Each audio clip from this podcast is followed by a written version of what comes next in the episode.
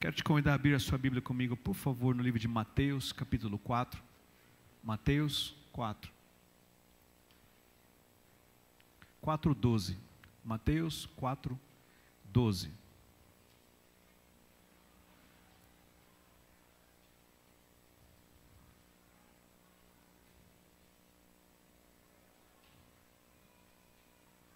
Amém? Diz assim, 4:12 Mateus.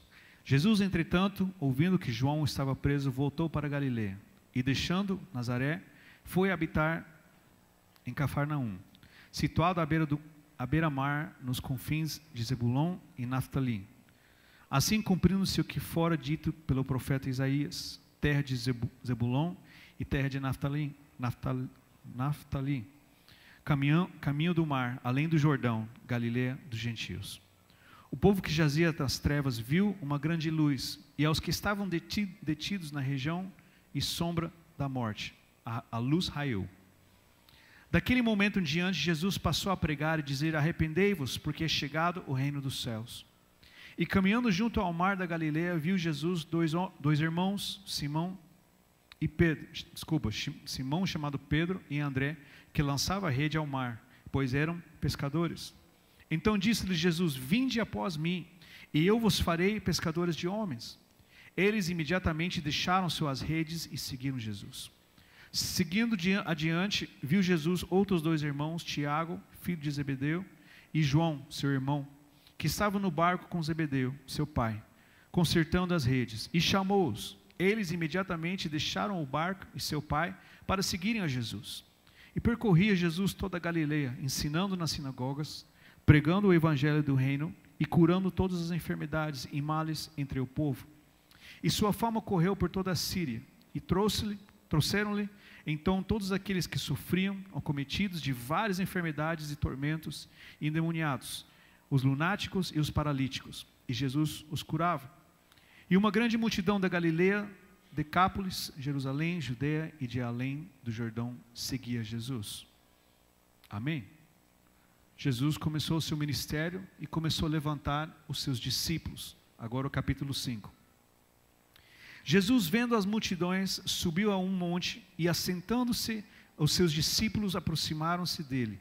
E Jesus, abrindo a boca, os ensinava, dizendo: Bem-aventurados os pobres em espírito, pois deles é o reino dos céus.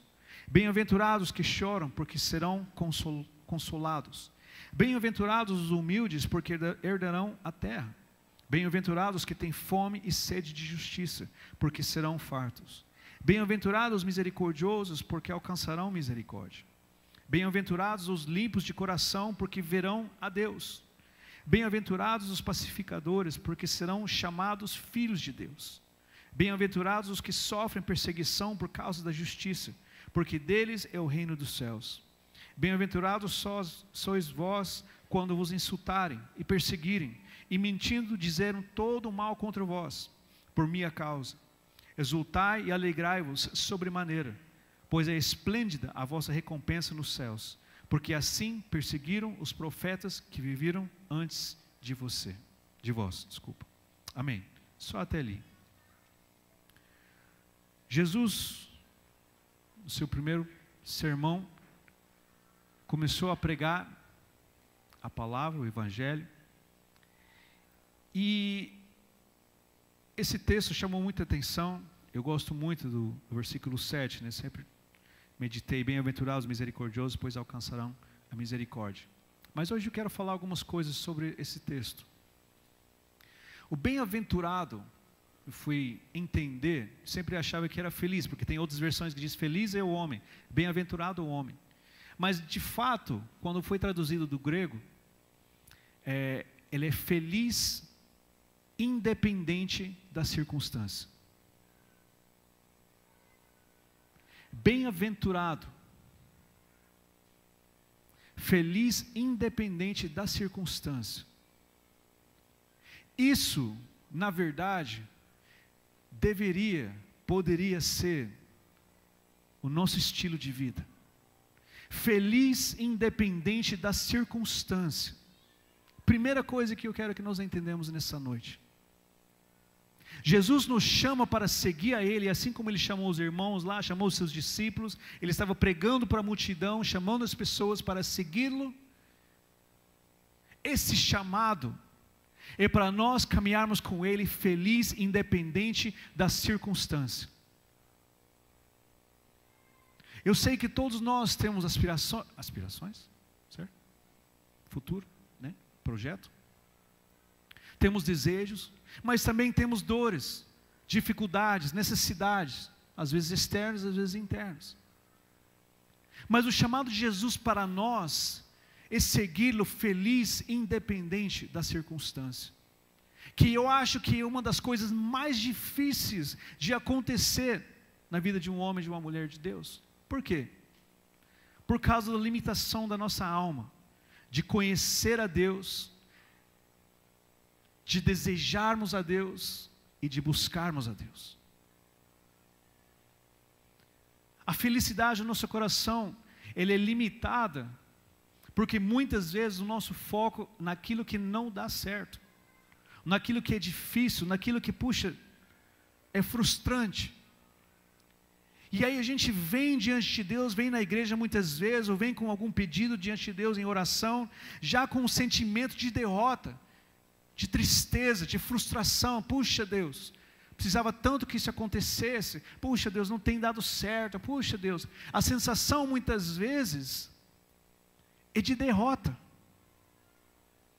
Mas eu acredito que isso não agrada a Deus. Vir com uma sensação, se apresentar com uma sensação de derrota. Apesar da dificuldade, Jesus ensina: bem-aventurados, feliz independente da circunstância. E eu acredito que é isso que nós precisamos mudar primeiro no nosso entendimento, no nosso espírito, na nossa alma. E se apresentar diante de Deus, apesar da dor, apesar da dificuldade, com alegria no nosso coração, com a esperança. Deus é bom, Deus é misericordioso, Ele é bondoso, Ele me ama, Ele me guarda, Ele me trouxe livramento, Ele me trouxe cura, tem abençoado a minha família, tem sido tantas coisas bons na minha vida. Eu não tenho motivo de me apresentar diante de Deus com frustração, com reclamação, com murmur, murmuração, desculpa, com tristeza. Olhe para a pessoa do seu lado e fala: Seja bem-aventurado, meu irmão. Feliz, independente das circunstâncias. Fala para ele. É difícil, sim ou não? Quando você olha, abre o seu aplicativo e você do, do, banco, você fala: Putz, estava azul. O que, que aconteceu? Está vermelho. Ou às vezes você tem esperança de algo acontecer, chegar em casa, de repente se pensa, não, né? Vai dar certo quando chegar em casa, chegar em casa e aquela briga esperando.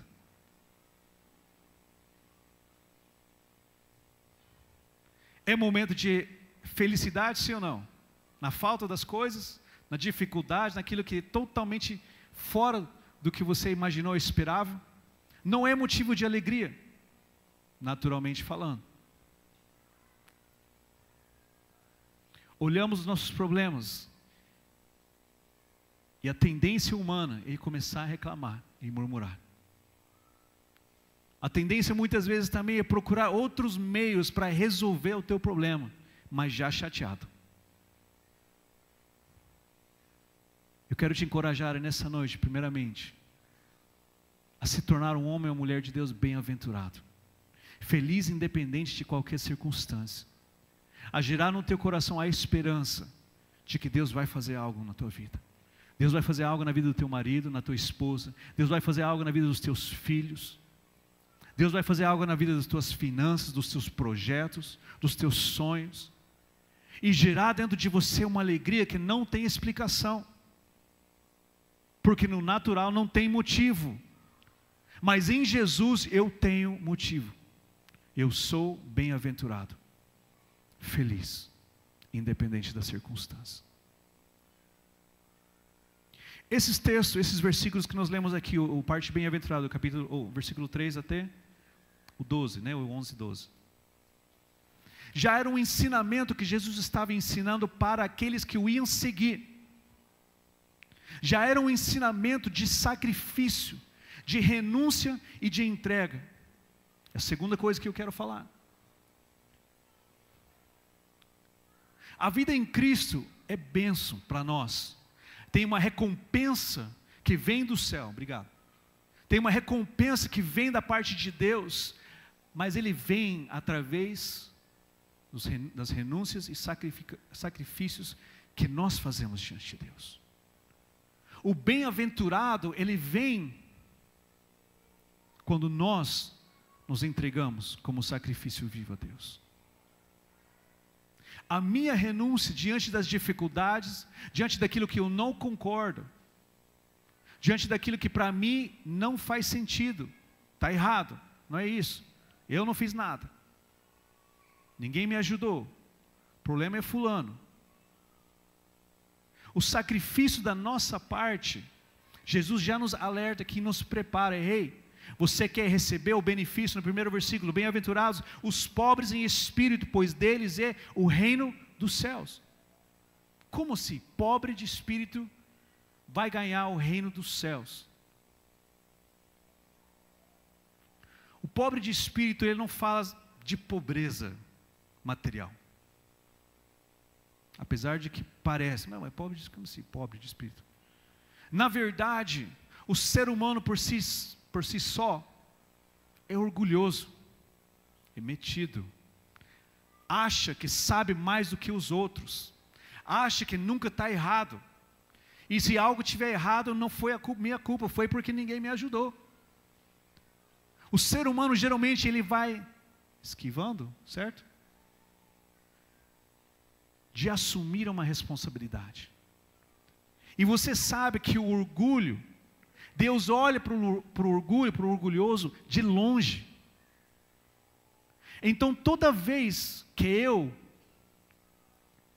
me exalto em dizer que não tem nada a ver, o que eu estou certo, o que eu consigo, o que eu sou melhor, toda vez que eu me exalto dentro do casamento, dentro de um trabalho, um serviço, ou em qualquer situação, todo orgulho me afasta de Deus. Quando ele diz o reino dos céus, ele está falando da plenitude, da vida abundante que há em Jesus Cristo. Então, da minha parte, eu preciso aprender a negar-me a mim mesmo, a estar disposto a me sacrificar em todo momento. Quem lembra do sacrifício de Abraão? E seu filho Isaac. O Abraão estava disposto a sacrificar o seu filho. Pergunta para a pessoa do seu lado: quanto que você está disposto a se sacrificar?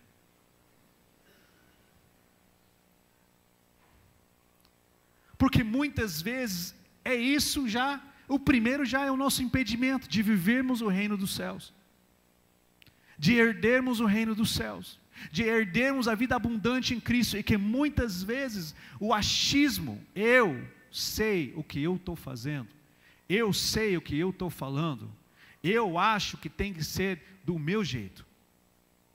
Muitas vezes esse achismo, que é traduzido em orgulho, é o que nos afasta de Deus se manifestar na nossa vida. E ele diz: bem-aventurado o pobre de espírito, bem-aventurado aquele que consegue olhar para si mesmo e reconhecer que está errado e que precisa de ajuda. Os judeus, eles praticavam a lei, o Torá. Eles praticam até hoje. Eles seguem as regras da lei porque eles acreditam que isso é bênção para eles, e de fato, é bênção. Porém, muitas vezes eles se orgulham por serem cumpridores da lei a risco, certo? Arrisca. Risco não, né? Risca. Eles se orgulham daquilo. E vocês sabem que os judeus tinham muita dificuldade com Jesus por, por ele ser tão diferente, tão radical, tão fora da caixinha. E eles se orgulhavam de que achavam que eles eram os melhores, porque eles seguem tudo que a lei diz. Eles se esforçam a estar em todas as festas, em tudo aquilo que a Bíblia, que a Torá ensina. Eles se esforçavam, então eles se consideravam melhor do que qualquer outro. E Jesus vem e diz: Bem-aventurado os pobres de espírito. Bem-aventurado aqueles que se dobram, se humilham, e reconhecer que não é por mérito, que não é por si só, não é por seu esforço, não é porque você é muito bom, que Deus vai te abençoar, que você vai alcançar a vida eterna. Jesus começa ensinando a necessidade de nós, além de caminharmos debaixo da lei, sermos humildes, ao ponto de nós reconhecermos que somos falhos e que precisamos dele. Ao ponto de reconhecer que eu preciso estar em constante transformação, constante renúncia. É a única maneira de nós vivermos aquilo que a palavra nos promete: o reino dos céus. E é a única maneira. Às vezes a gente vai se esforçando, se dedicando naquilo que é regra. Mas quando vem para atingir, tocar na nossa alma, que são os nossos sentimentos, que é o achismo, a gente não está disposto a negociar. Não, eu, eu, não, eu não concordo, eu não estou errado. Eu não acho que eu deveria ser ou fazer diferente. E ali o orgulho entra no nosso coração e nos afastamos de Deus, mesmo na igreja, mesmo frequentando, mesmo tentando ser bom. O orgulho nos afasta de viver o benefício de Deus. Bem-aventurados que choram, porque serão consolados. Bem-aventurados os humildes, porque herdarão a terra. Você sabe que Jesus vai voltar, levar a sua igreja e depois vai estabelecer novamente aqui na terra um novo tempo. Esse versículo fala sobre isso, porque herdarão a terra. Ele está falando do novo tempo. Depois de Jesus arrebatar a sua igreja, voltar para a terra. Os humildes, porque bem-aventurados os humildes, porque herdarão a terra. A humildade, nosso coração, vai fazer com que a gente seja arrebatado e depois voltamos nesse plano perfeito que Deus tem de voltar a morar aqui na terra. Talvez você não tenha um conhecimento, acho que Apocalipse, Apocalipse 5, mas depois você se aprofunda naquilo. Mas o que eu quero chamar a tua atenção nessa noite, querido, nesse primeiro sermão que Jesus fez, e que ele estava chamando as pessoas para entregarem, para viverem a vida de renúncia e sacrifícios, porque existia uma promessa de Deus, porque existia a bênção de Deus após a morte.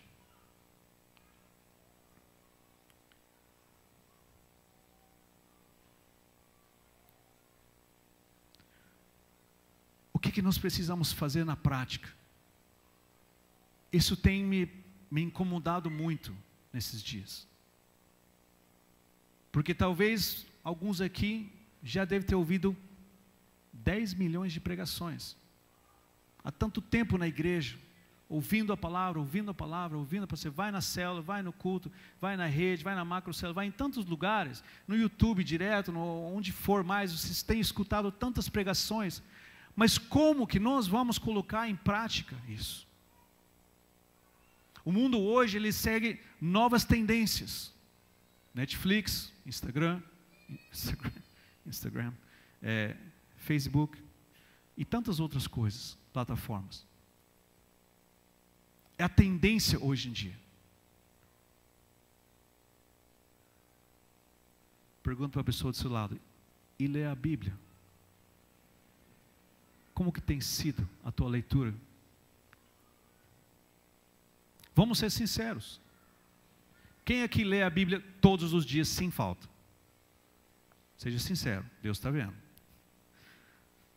Quem aqui lê a Bíblia a cada três, quatro dias? Pelo menos uma vez na semana. Alguém, quem assim, sete dias? E por aí em diante. Alguém? Todos leram a Bíblia esse ano, né? Ok, glória a Deus. Pelo menos os versículos que tem aqui em cima, né? O que está faltando é a prática. Ouvir, ouvir, ouvir, ouvir, ouvir, ouvir, conhecer, tá, ok, ouvir falar, ouvir falar. Conheço todas as histórias da Bíblia. Mas e a prática? De você ter essa meditação, esse tempo com Deus. De você estar disposto a dizer: Eu estou preparado para me renunciar. Assim como Abraão estava preparado para entregar o seu filho, Isaac, como sacrifício, nós precisamos estar preparados para entregar a Deus o que Ele pedir.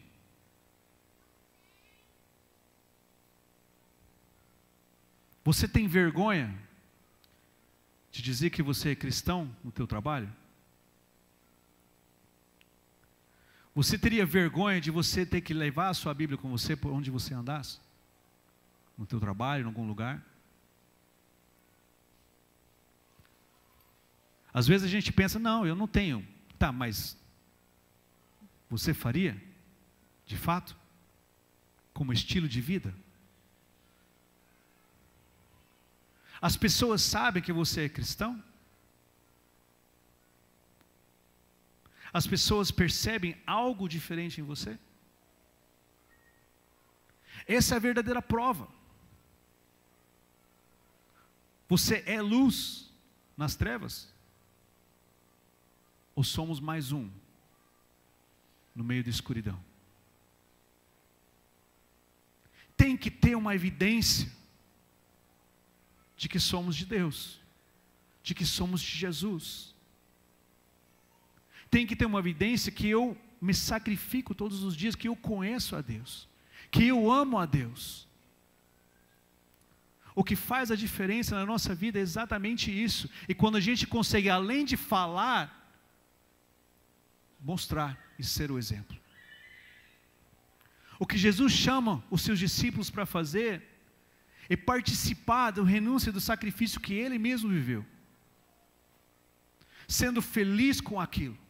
Porque às vezes as pessoas pensam que ser cristão, ser crente é legal, é bacana em algum momento, como se fosse uma moda, mas em alguns outros momentos é inconveniente ser cristão, inconveniente ser crente.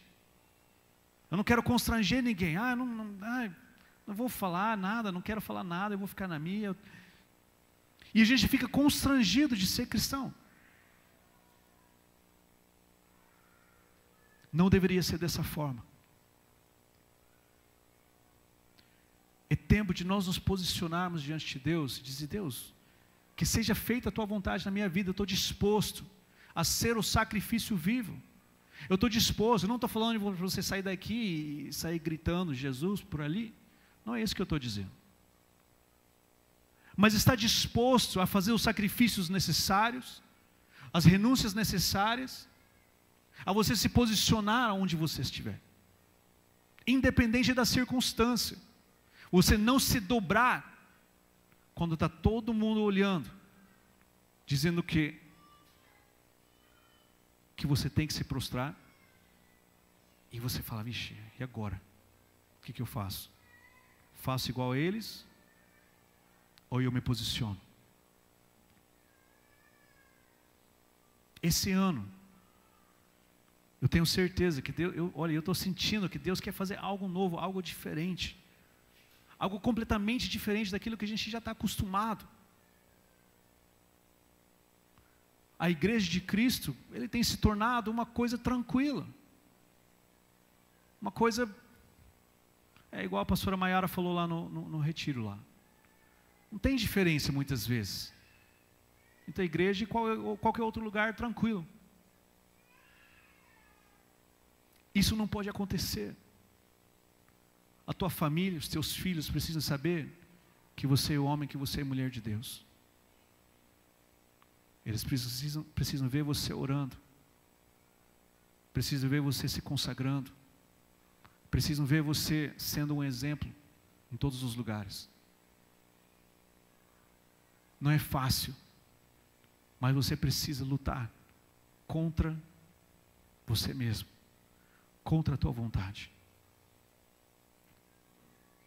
Jesus estava ensinando isso. Ei, chegou o momento de você lutar contra você mesmo, de você renunciar às tuas vontades, vir me seguir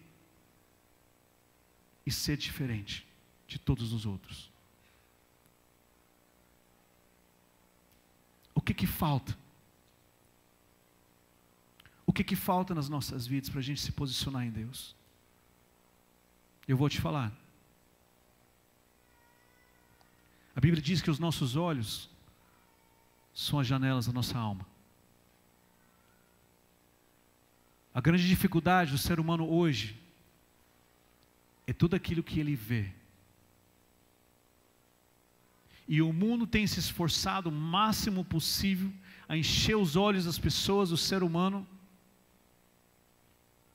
de coisas que não prestam, dos desejos lá do fundo da sua alma que talvez ninguém conhece, mas você sabe. E o mundo tem oferecido cada vez mais, e as pessoas cada vez mais viciados naquilo que vem. Por que, que isso é mal?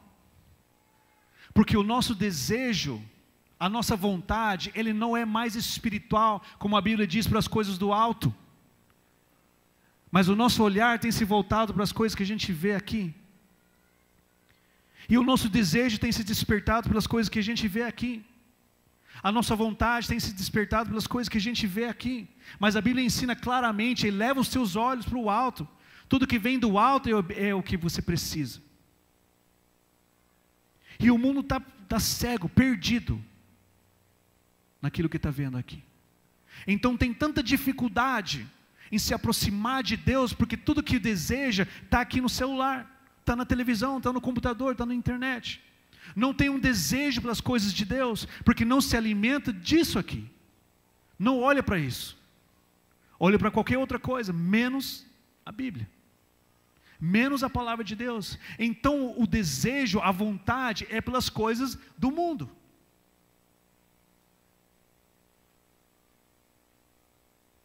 Quem está entendendo nessa noite? Eu quero te convidar a você gerar um desejo, despertar em você um desejo das coisas do alto, das coisas de Deus. Isso vai te ajudar a você vencer as vontades da tua alma, as vontades daquilo que você vê aqui. Eu, fico, eu fiquei pensando, falei, Deus, como? Como que a gente pode colocar em prática? Se a gente está viciado no Netflix, se está viciado no YouTube, como que eu, o que, que eu faço para ter um desejo da tua palavra?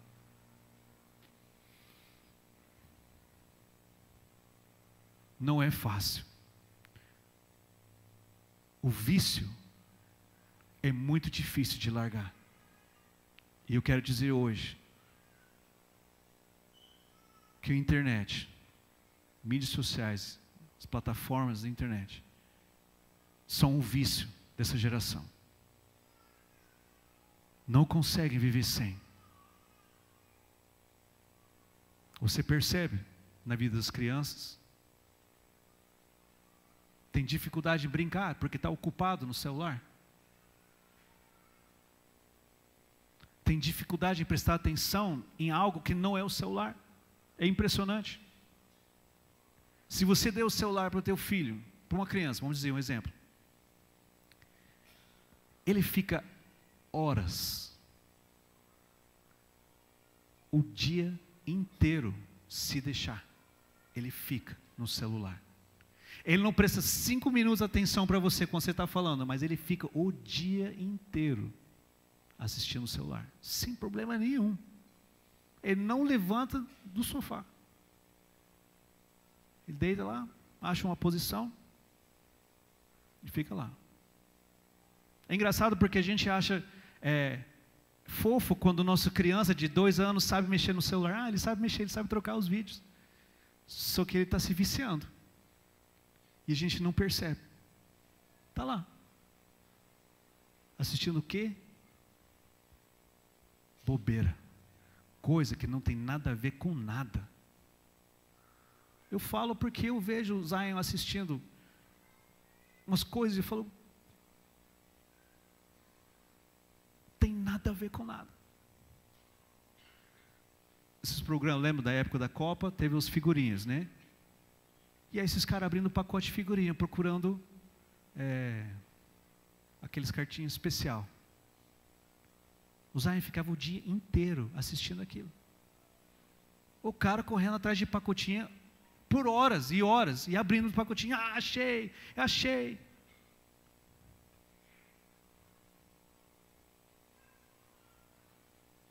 Precisamos voltar o nosso olhar para as coisas de Deus, para as coisas do alto, para a Sua palavra. Eu tenho pensado muito sobre isso. Falei, Deus, me dá uma ideia, me dá uma estratégia. Eu quero abrir um, um, um, algum tipo de programa no YouTube infantil para as crianças assistir fora as outras coisas que não prestam mas alguma coisa bíblica, de algum jeito. Alguém já viu esses programas que as crianças assistem? Não? É, é Natan por aí? É... Sim ou não? Fiquei preocupado, será que sou eu? Tem tantas coisas. E o programa não tem nada a ver com nada, os caras correndo atrás de nada e voltando e indo e comprando e pagando. Nada, nada, não edifica nada. Zero.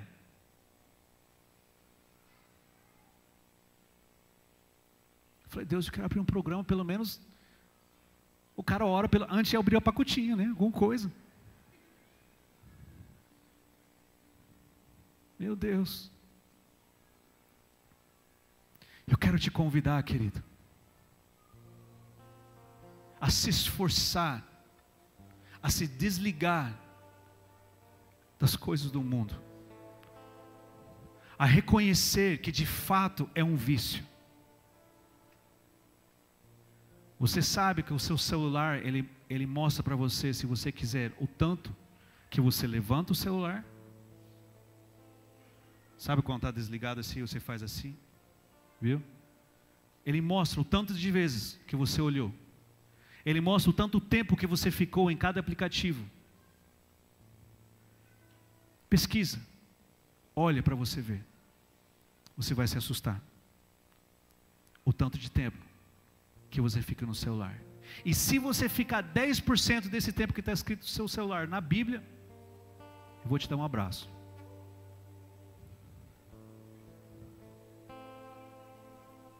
Livre-se do vício. Busca Deus. Dedica um tempo. Você pessoalmente, você com a tua esposa e você com os teus filhos se esforça, se dedica. É o que vai fazer a diferença esse ano. Se você quer assistir Netflix, assiste o Netflix. Mas também assiste, como que é aquele programa? The Chosen, correto? Assiste também. Quer assistir YouTube? Seu filho assistir YouTube? Ok. Mas fala primeiro, nós vamos assistir um, uma história bíblica aqui. E senta com teu filho e assiste a história bíblica. Olha, eu vou passar essa tarefa para você. Senta com teu filho essa semana e assiste, como que é Superbook, né? Tem outros programas do Superbook. Assiste um. Você vai ver que ele vai ter perguntas no final. Quem era esse? O que, que aconteceu? Por que, que aconteceu? O Zion, ele é muito curioso. Eu coloquei para ele o Paixão do Cristo. Sabe aquele filme? A pastora falou: Não, é muito sangue, muito tal. Eu falei: Não, pode deixar. Ele ficou vidrado. Eita, o que, que aconteceu com ele? Porque quem que é o diabo? O que, que aconteceu? Se esforça. O problema é que a gente não se esforça. E você nem percebe o que está assistindo, é coisa horrível. Oh, eu vou falar uma coisa para vocês, vocês já devem saber, mas cara, eu fico impressionado que não tem filtro na internet. Você pode falar o que você quiser. Se quiser falar de, de das relações sexuais que você fez, do jeito que você fez, tem de tudo. No Facebook, YouTube, qualquer lugar, qualquer plataforma, eles falam qualquer, não tem é, censurismo, não tem, sabe, um, é, coisas que você não pode falar, não tem. Pode falar o que você quiser. Aos poucos, o objetivo é alcançar as crianças. Eles colocam um vídeo no meio. Eles colocam uma música no meio, numa propaganda, alguma coisa que desvia o foco da criança e leva ele a experimentar coisas que ele não deveria nem nunca saber.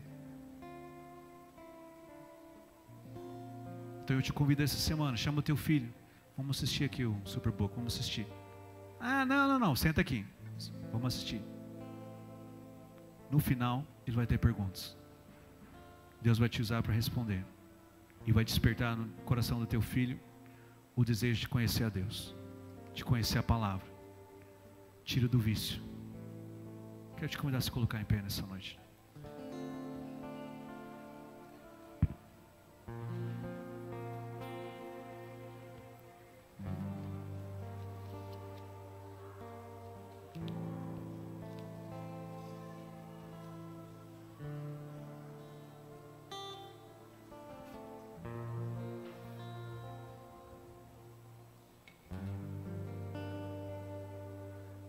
Quero te convidar essa semana a você se esforçar o máximo possível, você ter um tempo de qualidade com Deus.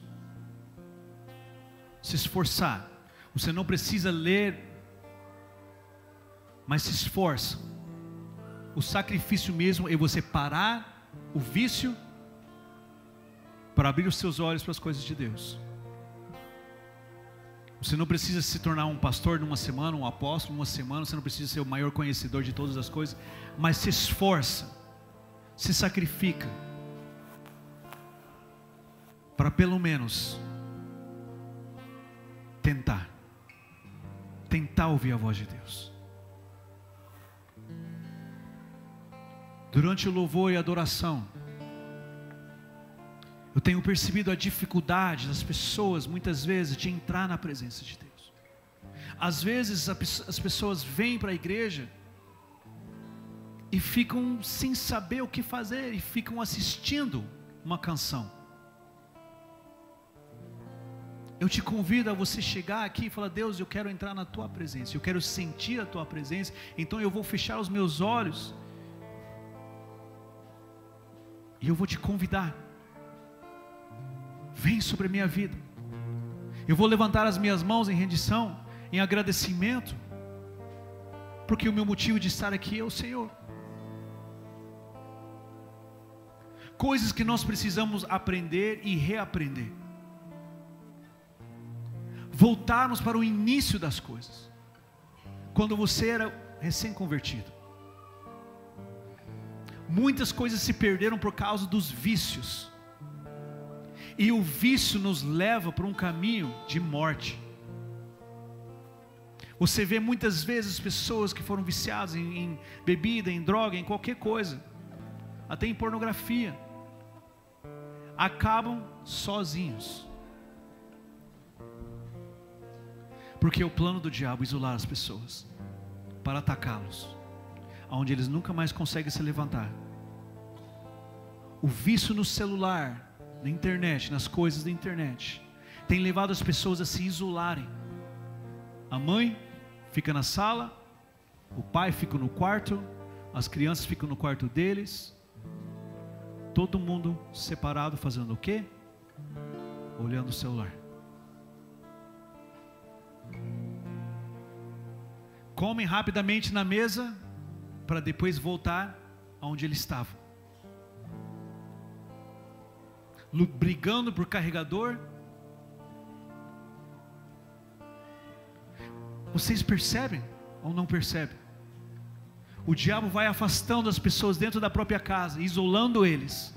E quando você vê, quando está muito tarde, você olha, o filho está com problema. A esposa não está falando mais, conversando mais comigo. O esposo está no espaço.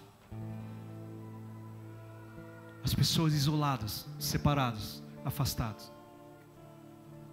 Ah, mas ele não gosta de assistir a série que eu gosto, então eu assisto no quarto, ele assiste na sala, tal. Presta atenção. Isolamento para o diabo vir e atacar. Não é assim quando o, o, o bicho vai caçar, ele não fica de olho naquele que está mais longe do, dos outros? É a mesma coisa. Eu quero te convidar a você lutar contra isso. Lutar contra o vício. Unir a tua casa, unir a tua família. Voltar a ter tempo de qualidade. Voltarem a conversar. Voltarem a se amar, a ser feliz. Deixe de lado. Faça um jejum, faz o que tem que fazer. Quer sentar juntos em família, assistir alguma coisa? Ok, pro... pesquisa, pensa bem, tem muita coisa que porcaria. Mas faz o sacrifício. Feche os teus olhos nessa noite.